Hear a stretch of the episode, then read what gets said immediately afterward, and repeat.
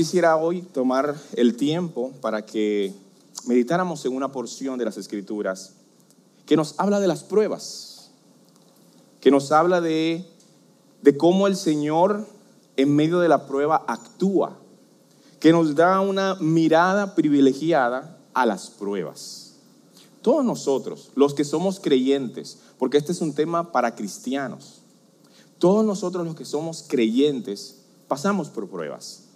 Ningún creyente puede decir que no pasa por allí, que no hay momentos de presión, de tensión, de tentación, donde el enemigo está tratando de hacer una obra en nosotros y sentimos la carga.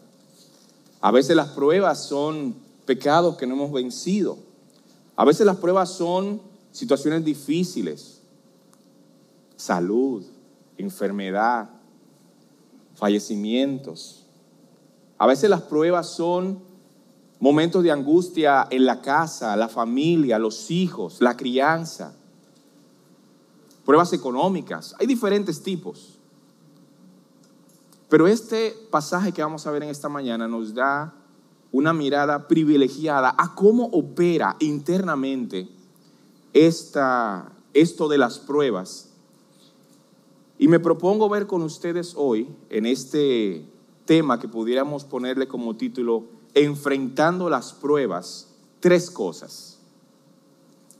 El oficio de Satanás en las pruebas, el ministerio de Jesús en las pruebas y la misión que nos toca a nosotros reflejada en la misión de Pedro. Y ahora vamos a leer las escrituras. Vamos a ir a Lucas capítulo 22 versículos 31 al 34. De, este, de esta porción nos vamos a quedar con los dos primeros versos, pero vamos a leerlos todos.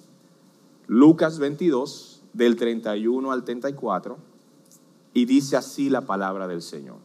Si hay alguna letra que, o palabra que no coincida, yo estoy leyendo la versión de la nueva Biblia de las Américas. Dice así la palabra de Dios.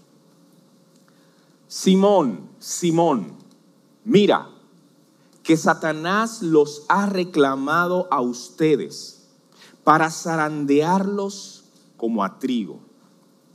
Pero yo he rogado por ti para que tu fe no falle. Y tú, una vez que hayas regresado, fortalece a tus hermanos. Y Pedro le dijo, Señor, estoy dispuesto a ir a donde vayas, tanto a la cárcel como a la muerte. Pero Jesús le dijo, te digo, Pedro, que el gallo no cantará hoy hasta que tú me hayas negado tres veces que me conoces. Padre Santo bendito, nos ponemos en tus manos y necesitamos, Señor, de tu ayuda y tu dirección. Sin ti y sin la obra del Espíritu Santo es imposible que un hombre, que un corazón, que una mente entienda tu palabra. Por eso necesitamos tu asistencia. Mira mis pecados y mi bajeza y ponlos a un lado mientras comunico tu palabra, de tal manera, Señor, que lo que llegue a mis hermanos sea de edificación y no de tropiezo. En el nombre de Jesús. Amén. Este pasaje que tenemos enfrente es un pasaje que se repite en casi todos los evangelios. En todos los evangelios tenemos el momento en que Cristo le dice a Pedro que Pedro lo va a negar. Es un momento doloroso para el apóstol. Es un momento doloroso para los discípulos. El Señor está a punto de ser arrestado. Y esta porción, este diálogo que acabamos de leer, se da en el entorno de la cena del Señor ya terminando la cena, antes de salir, se da esta conversación. Y todos sabemos que en el momento en que Cristo y sus discípulos salgan al huerto de Getsemaní, van a venir a arrestarlo. Es un momento de agonía y es un momento muy dramático. Es un momento donde el Señor se sincera con los discípulos, les habla de frente y le dice cosas que nunca antes les había dicho. Y en medio de ese momento, entonces Cristo les revela le da una mirada privilegiada a Simón de lo que va a acontecer. Simón, Simón, Satanás los ha reclamado. a Simón nada más, a Pedro nada más, no, a todos los discípulos los ha reclamado. Pero la advertencia se la hacen a Pedro, que en este caso no le están diciendo Pedro, sino le dicen Simón.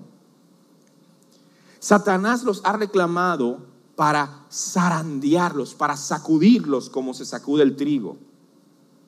Pero yo he rogado por ti para que tu fe no falle. Y tú, una vez que hayas regresado, fortalece a tus hermanos. Estamos viendo una radiografía de cómo funcionan, de cómo opera, de cómo actúan las pruebas. De hecho, estamos viendo tres cosas al mismo tiempo y son las que me propongo ver con ustedes. Estamos viendo en este pasaje en que Cristo le advierte a Simón, estamos viendo cómo Satanás opera en las pruebas. Estamos viendo qué hace nuestro Señor por nosotros, por sus hijos, en medio de las pruebas. Y luego vamos a estar viendo la misión de Pedro. Así que empecemos por el principio. Al principio se menciona el oficio de Satanás. Miren lo que dice con más atención ahora el primer versículo que leímos, el versículo 31. Simón, Simón, mira que Satanás, ¿quién? Satanás los ha reclamado a ustedes para sacudirlos o zarandearlos como al trigo. Fíjense que el Señor Jesucristo empieza hablándole a Simón y le dice dos veces su nombre. Simón, Simón. Esto es algo que en el hebreo se utilizaba para llamar la atención. ¿Recuerdan en algunas porciones cuando nuestro Señor Jesucristo decía algo como, de cierto, de cierto te digo? Él lo está repitiendo. Significa que lo que va a decir después de eso tiene peso, tiene contundencia. Son palabras importantes que hay que prestarle atención. De cierto, de cierto os digo, en verdad, en verdad os digo, y en este caso, Simón, Simón, es un llamado de advertencia, lo que le va a decir es serio. ¿Y qué le dice el Señor a Pedro? Que Satanás los ha reclamado. Este es uno de los pasajes del Nuevo Testamento que nos revela con más claridad que los cristianos vivimos en una lucha. Estamos en medio de una batalla. Hay un enemigo de nuestras almas y de nuestro Señor que quiere nuestra destrucción. Satanás ha pedido, ha reclamado a los discípulos para someterlos a prueba. Este Satanás es un enemigo feroz que tenemos. El apóstol Pedro, más adelante, en su primera carta, la carta de Pedro, la primera, él va a decir de Satanás que anda como el león rugiente buscando. Él está acechando. Satanás está al acecho. Y cada uno de nosotros está en su agenda. Él tiene una agendita electrónica y no se le descarga. Y ahí en esa agenda estamos tú y yo. Él quiere nuestra destrucción porque Él odia lo que Dios ama. Ahora, muchas personas piensan que la batalla espiritual se parece como a, a las películas de superhéroes, en donde hay un malo que es fuerte y hay un bueno que tiene que tratar de ser más fuerte o más astuto para vencerlo. No funciona de esa manera. El enemigo es fuerte, pero nuestro Dios es más fuerte. Tanto es así que no pueden compararse las fuerzas de uno y del otro. No es que están haciendo pulso a ver si Satanás le gana a Dios, si el diablo tiene más poder, están peleando para ver quién se lleva más alma. No, no, no, no funciona de esa manera. Cuando Satanás va a actuar, esta porción nos revela que Satanás tiene que pedir permiso a Dios. No funciona esa batalla cósmica que a veces vemos en las películas, donde los dos están igualados en fuerza y solo al final el bueno puede vencer. No, no se trata de eso. Cuando Satanás va a actuar, tiene que pedir permiso al Señor. Él, el enemigo, Satanás, nuestro adversario, si él pudiera, nos quisiera destruir por completo. Pero nuestro Dios le pone límites y le dice, de aquí no puedes pasar. Dios es quien limita y detiene su obra para que no nos destruya por completo. Su deseo malvado de Satanás es acabar con el pueblo de Dios, es levantar persecuciones contra nosotros, es seducirnos a pecar, a rebelarnos de alguna manera contra la autoridad de Dios. Pero Él no puede hacer esto a menos que Dios se lo permita. Esta es una de las enseñanzas que nosotros encontramos también en el libro de Job. Nosotros conocemos la historia de Job. De hecho, la Biblia se encarga de decirnos quién era Job antes de que pasara por las pruebas, para que nos diéramos cuenta que tanto aquellos que están consagrados como aquellos cristianos que no están del todo consagrados, nos vienen las pruebas. Las pruebas es algo que vamos a tener siempre. Y en, el, y en la historia de Job nos damos cuenta que el enemigo está al acecho y conoce a Job. Allá en ese diálogo celestial que se da entre Dios y Satanás, Satanás le dice a Dios, sí, Job te sirve, te sirve bien, es un gran discípulo pero Él lo hace porque tú lo tienes rodeado de demasiadas cosas buenas. Quítale todo eso bueno que Él tiene y vas a ver cómo en tu cara blasfema contra ti. La acusación de Satanás es fuerte, es dura, es implacable y está poniendo al Señor como si fuera una trampa para Él. Sí, Él te sirve, pero Él te sirve porque tú lo has tratado bien. Dios le da permiso y Satanás acaba con todo lo que puede sin tocar la vida de Job. Acaba con todo lo que está a su alrededor, no solamente sus posiciones, hasta su familia. Golpes tan duros como perder a todos los hijos al mismo tiempo. ¿Cómo responde Job? Jehová dio, Jehová quitó, sea el nombre de Jehová bendito. Tenemos que orar para que en el momento de la prueba nosotros podamos decir cosas así. Tenemos que pedirle al Señor que nos ayude para poder resistir como ese hombre de Dios. Luego Satanás toca a Job, pero Dios no le permite a Satanás matar a Job, porque Dios le pone límites a Satanás. Él no puede actuar como él quiere. Si él pudiera, él nos destruiría. Es por eso que esta porción de Lucas dice, nuestro Señor Jesucristo a, Pedro, Satanás los ha reclamado, ¿para qué? Para zarandearlos. Nosotros no estamos muy acostumbrados con esa palabra, ni tampoco con lo que se hace con el trigo.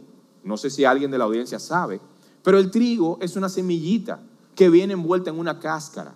Y para sacarla, habría que hacerlo a mano o como muchas veces se hace, que es lo que siempre se hace para hacer una producción rápida, se sacude, se sacude el trigo, de tal manera que se pueda sacar la semillita y ahí se mete la semillita con la cáscara y luego la cáscara se saca aparte. Se usa aire, se, se tira hacia arriba la, la, cáscara y el trigo para que caiga el trigo, la semillita de trigo al suelo y la cáscara se la lleve el viento. A eso se le llama el tamo, que arrebate el viento como el Salmo, como el Salmo 1 dice.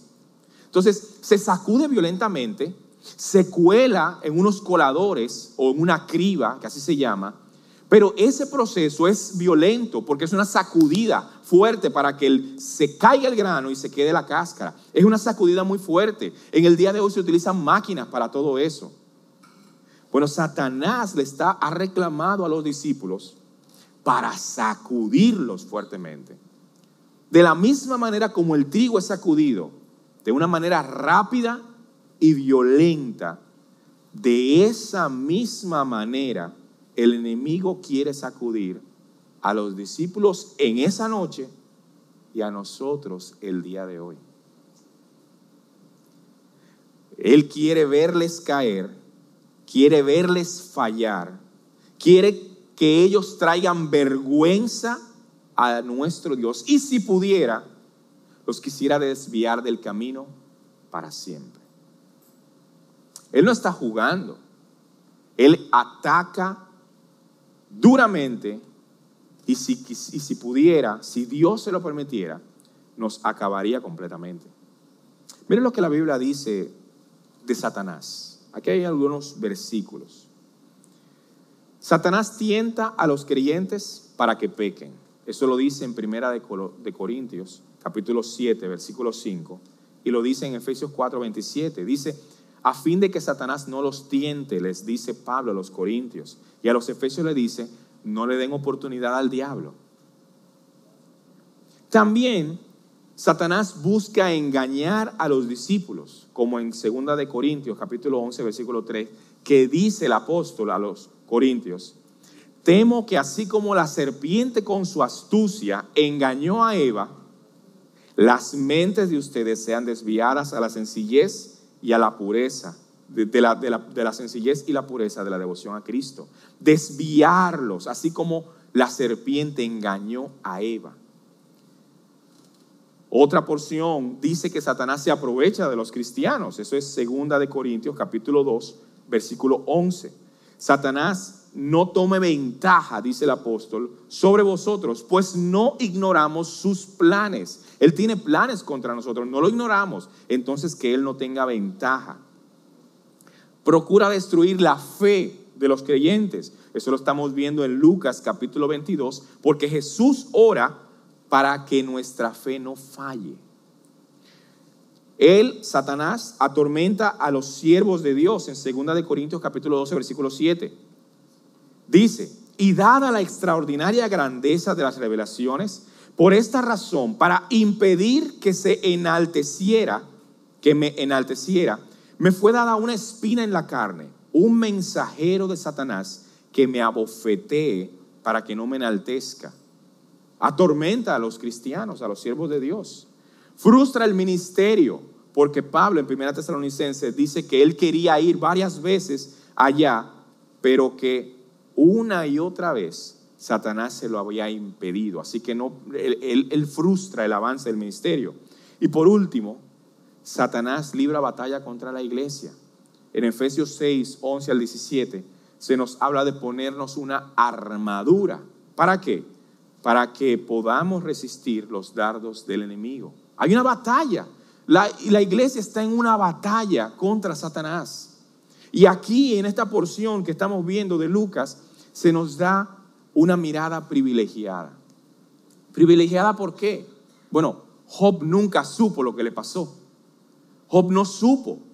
Pero aquí nuestro Señor está hablando con Pedro y le dice, Simón, a Satanás se le ha dado permiso él ha reclamado y yo he orado para que tu fe no falle.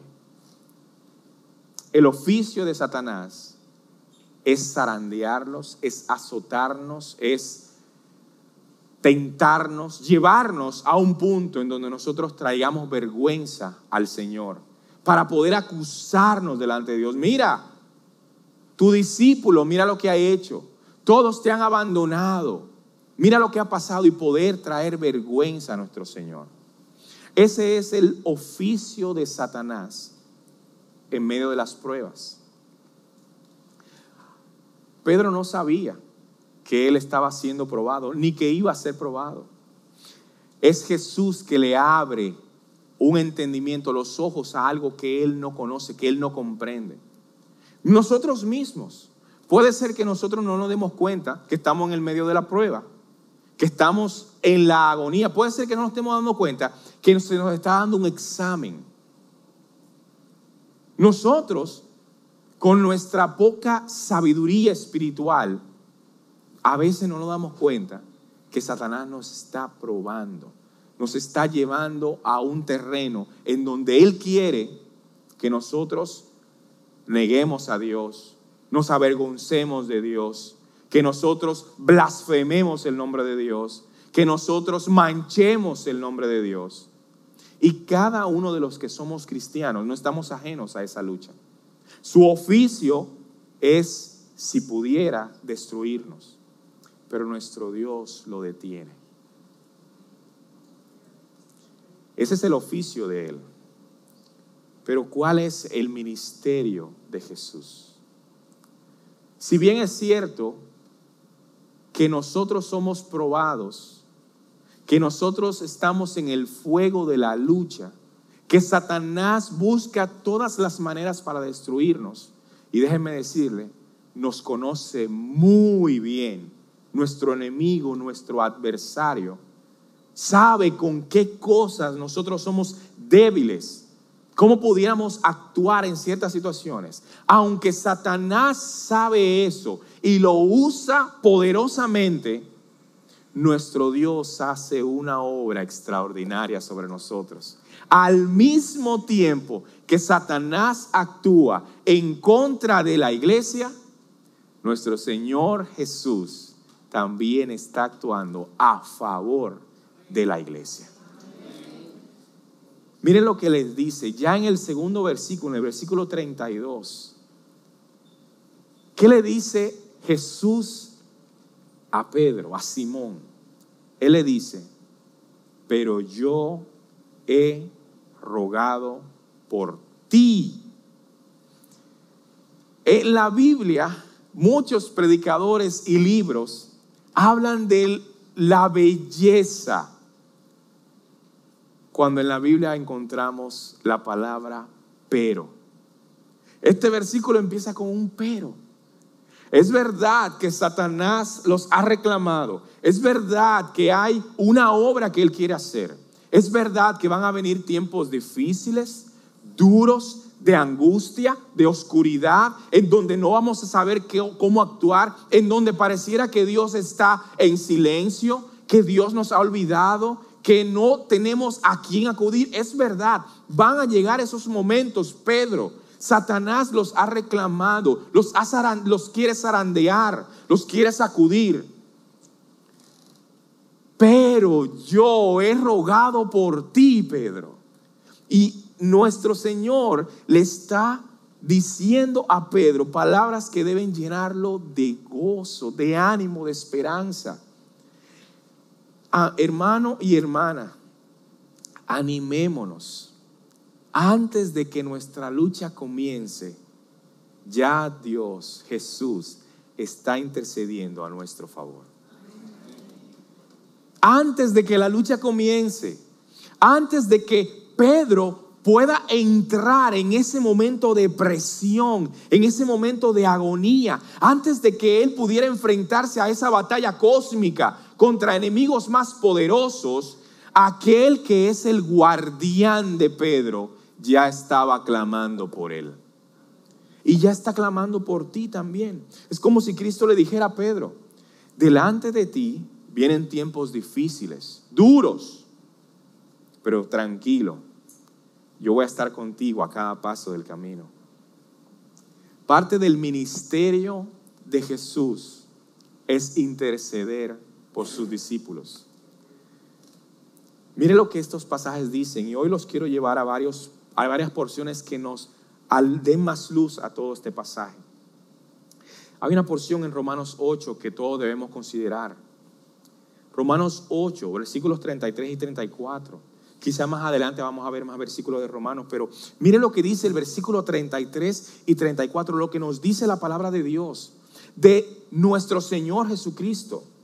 ¿Quién acusará a los escogidos de Dios? Satanás está acusando a la iglesia. Satanás no está acusando a ti y a mí. Cuando fallamos, cuando pecamos, Él está como un acusador en frente de Dios para acusarnos a nosotros delante de Dios. Y miren lo que dice esta porción. ¿Quién acusará a los escogidos de Dios? Dios es el que justifica. Si Dios nos justifica, ¿quién nos puede acusar?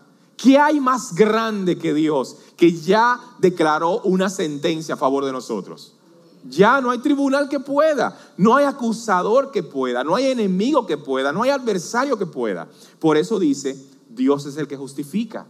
Pero el versículo 34, miren lo que dice. ¿Quién es el que condena? ¿Quién va a emitir condena contra nosotros?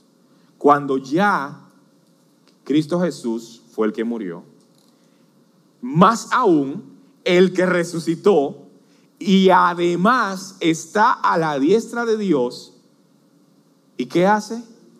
E intercede por nosotros. Nuestro Señor ya consumó la obra. Él murió, Él resucitó, pero ahora está a la diestra de Dios. ¿Y qué hace? Wow, por ti y por mí. Intercede. Padre, acuérdate de ese muchacho. Mira que le toca predicar. Señor, acuérdate de esos hermanos. Mira que tienen que escuchar a ese muchacho. Nuestro Señor intercede. Padre, mira la agonía que va a tener él o ella. Padre, mira la presión que Satanás va a poner sobre él o ella. Señor, mira la tentación de negarme. Mira la tentación que va a tener de hacer lo que ofende. Señor, ten misericordia. Padre, mira que Él ha fallado, mira que ella ha fallado. Restáuralo. Nuestro Señor intercede y es esa intercesión tierna de un padre por un hijo. Esa intercesión tierna de alguien que ama a aquel por quien está intercediendo. Señor, yo pagué por él. Señor, yo lo amé hasta la muerte. De misericordia, Padre. Y nuestro Señor Jesús intercediendo por su iglesia, por ti y por mí.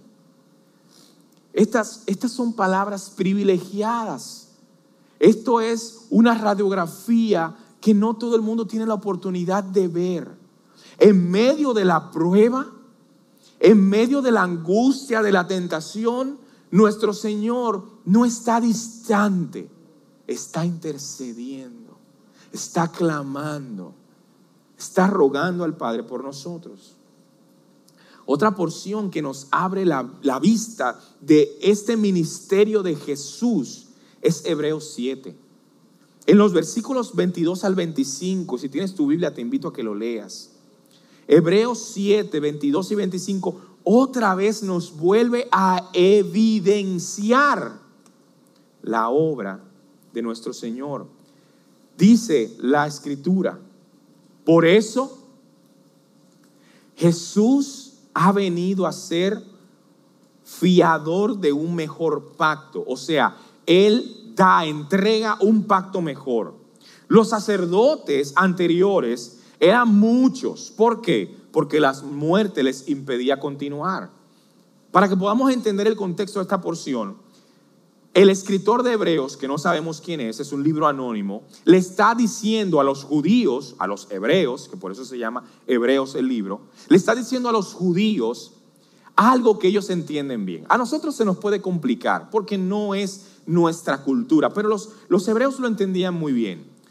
Cada año, aquella persona que tenía el cargo de sumo sacerdote, porque se repartían el cargo cada cierto tiempo, pero cada año al que le tocaba ser el sumo sacerdote entraba al templo. Pero no simplemente entrar al templo, entraba a el lugar más sagrado del templo, el lugar que se llamaba el lugar santísimo. Ese lugar santísimo era donde se hacían los sacrificios. Se llevaba sangre de un cordero que habían matado allá afuera y se rociaba esa sangre sobre un mueble de madera llamado el arca. Arriba del arca había una tapa con dos ángeles que se llamaba el propiciatorio. Y sobre esa tapa de ese mueble se rociaba esa sangre. Y era una representación de la muerte de nuestro Señor, más adelante lo sabemos, muriendo por nosotros y Dios aceptando el sacrificio hecho por Él. Entonces, dice aquí que los sacerdotes anteriores eran muchos. ¿Por qué? Porque morían. Bueno, se murió el sacerdote ahora. ¿Quién va a entrar? Entonces tenemos que nombrar a otro. Y por muchos años pasaron muchos sacerdotes. ¿Por qué? Porque la muerte les impedía continuar. Pero mire lo que dice esta porción en el versículo 24, ahora de Jesús. Pero Jesús conserva su sacerdocio inmutable, o sea que no se mueve, puesto que permanece. Jesús permanece para siempre. Por lo cual también es poderoso para salvar por siempre a los que por medio de a él se acercan a Dios, pues vive perpetuamente a interceder por ellos. Vuelve otra vez y nos menciona la intercesión de Jesús. Él intercede por nosotros. Y no sé si lo notaron en esta porción que acabamos de leer, cuántas veces se remacha de que esto es para siempre. ¿Cuántas veces, cuántas palabras utiliza el autor de Hebreos para darnos convicción y firmeza de que lo que está haciendo es para siempre? Satanás representa la muerte pero Dios representa la vida. Cristo representa la vida. Hay un cuadro ahí que ojalá puedan tener en sus pantallas. Mientras Satanás es mentiroso, Jesucristo es verdad. Mientras Satanás es nuestro enemigo, Jesús es nuestro amigo. Satanás es fuerte, pero Cristo es el más fuerte. Satanás nos acusa, pero Cristo defiende. Satanás calumnia, pero Cristo intercede. Satanás nos odia, pero Cristo nos ama. Gloria a Dios. Gloria a Dios. Jesús le dice a Pedro, Pedro, yo he rogado por ti. Pero no es lo único que le dice. Le dice también para que tu fe no falle. Seamos sinceros, en el momento de la prueba, nosotros clamamos a Dios. ¿Y sabe qué le pedimos al Señor? Quítame esta prueba. En el momento de la agonía, nosotros le pedimos a Dios, ya quítame esto, quítame esta agonía, quítame el dolor, quítame el sufrimiento, quítame, ya, hazme pasar por este valle. Pero cuando Jesús ora por nosotros e intercede, Él no le pide a Dios quitarnos las pruebas. ¿Cuál es la oración que Jesús hace por Pedro? No es la Señor, líbralo de eso. No lo hagas pasar por ahí. No, no es eso lo que, lo que, lo que el Señor Jesús le, le pide a Dios. ¿Qué le pide? que su fe no falle. Algunos piensan que porque, porque simplemente Jesús no nos evita las pruebas. Pero si nuestra fe nunca fuera probada, tampoco crecería. ¿Cómo entonces seríamos más maduros, más pacientes, más espirituales, menos egoístas, menos mentirosos, menos rencorosos? Dios no nos evita el crecimiento a través de las pruebas, sino que nos acompaña en medio de las pruebas. De hecho, hay lecciones que nosotros debemos aprender en medio de las pruebas y nuestro Dios no va a desaprovechar ninguna oportunidad para llevarnos a crecer.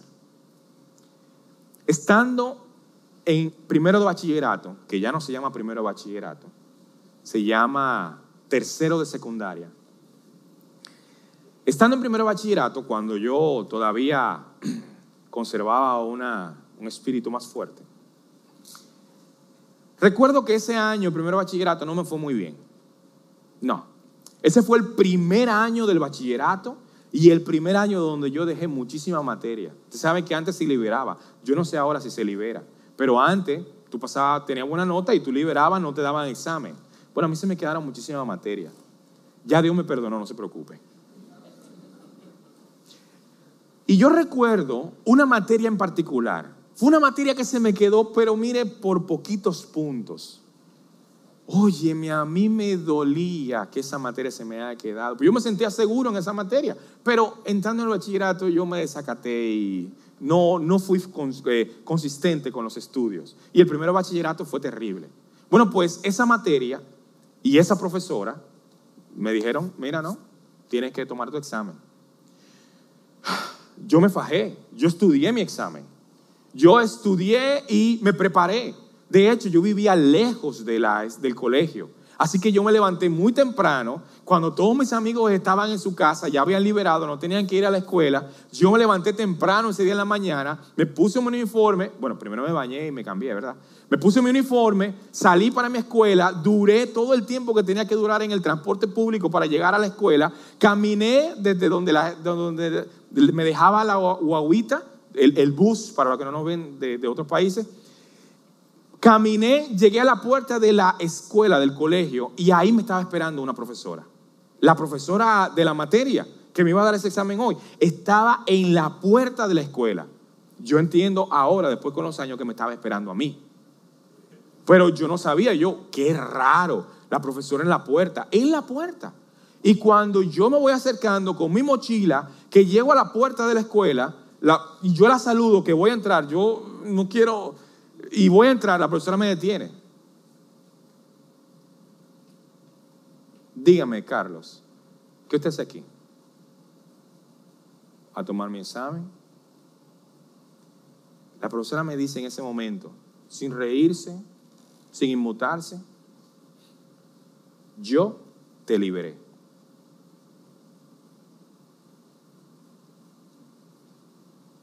Nadie dijo nada. Yo me quedé, oh. Me volteé y me fui. Yo te liberé. Y en el camino yo me quedé pensando, pero ven acá. Existe el teléfono. Ella sabe, ella en la dirección sabe en el teléfono de mi casa. ¿Por qué dejaste que llegara hasta la, ¿Por qué hiciste que yo estudiara todo este tiempo? ¿Por qué me hiciste llegar hasta la puerta para decirme, yo te liberé? Yo me acuerdo el nombre de esa profesora todavía. No lo voy a decir porque me puede estar viendo.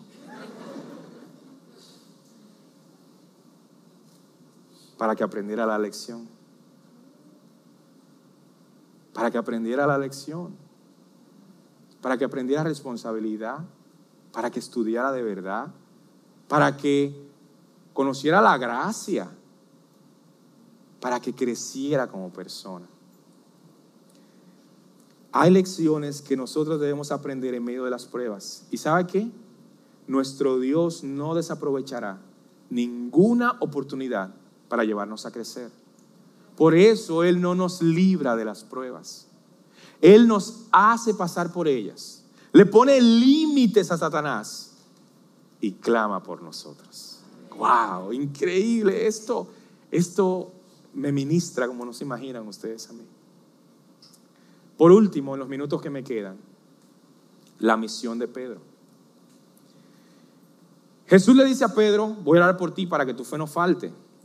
Pero a Pedro le dice, y una vez que hayas regresado, ¿qué va a hacer? Fortalece a tus hermanos. O sea, lo que esta porción está diciendo es que esta prueba dura y difícil que Pedro iba a negar a Jesús, que lo, lo, iba a abandonar, que lo iba a negar tres veces hasta con maldiciones, esta prueba para Cristo, según esta frase que acabamos de leer, y tú que hayas regresado, fortalece a tus hermanos, significa que no era el final para Pedro. Significa que todavía había lugar para Pedro en el plan de Dios, porque hay una misión que cumplir. Fortalece a tus hermanos cuando hayas regresado. Significa que Dios escuchó las oraciones de Jesús por Pedro. Y significa que el enemigo golpeó fuerte, pero Cristo es más fuerte. ¿Cuánta esperanza hay en una sola frase? Jesús ve la victoria más allá de las pruebas. Es verdad, viene la agonía, pero Jesús dice, pero hay victoria más adelante. Entonces podemos afirmar que Pedro fracasó. Sí, Pedro negó al Señor. Pero aunque la prueba sea difícil y aunque Satanás use toda su técnica, su sabiduría, su astucia contra Pedro, Dios no dejará a su hijo caído para siempre. Pedro iba a volver una vez más. A nosotros nos cuesta ver el final de la historia. La prueba parece demasiado larga, el dolor parece demasiado intenso, pero Jesús anticipa la victoria antes de la prueba. Una mañana, temprano, muy temprano, antes de que saliera el sol, hay dos pescadores en una barca. A la distancia se ve uno que camina en la orilla y hay uno de esos pescadores que le toca al otro y le dice, es el Señor. Uno de esos pescadores se tira al agua, moja su ropa nada hasta la orilla y cuando llega, tanto el que camina por la orilla como aquel que ha salido del mar se encuentran. Uno mojado, jadeante, cansado de nadar y otro esperándolo con unos panecillos, con, unas, con unos pececillos asados al carbón comienza un diálogo entre aquel que estaba en la orilla y este que viene nadando. Y le pregunta, Pedro, ¿me amas? Pedro dice, sí Señor, yo te quiero. Jesús le responde, entonces fortalece a tus hermanos, apacienta mis ovejas. La segunda vez el Señor le dice, Pedro, ¿me amas? Sí, Señor, responde Pedro, tú sabes que te quiero. El Señor vuelve otra vez a decirle, fortalece a tus hermanos, apacienta mis ovejas. Por último, el Señor le dice a Pedro, Pedro, entonces tú me quieres. Y Pedro le dice, Señor, tú sabes todas las cosas. Tú sabes que yo te amo. Y el Señor le dice, fortalece a tus hermanos, apacienta mis ovejas.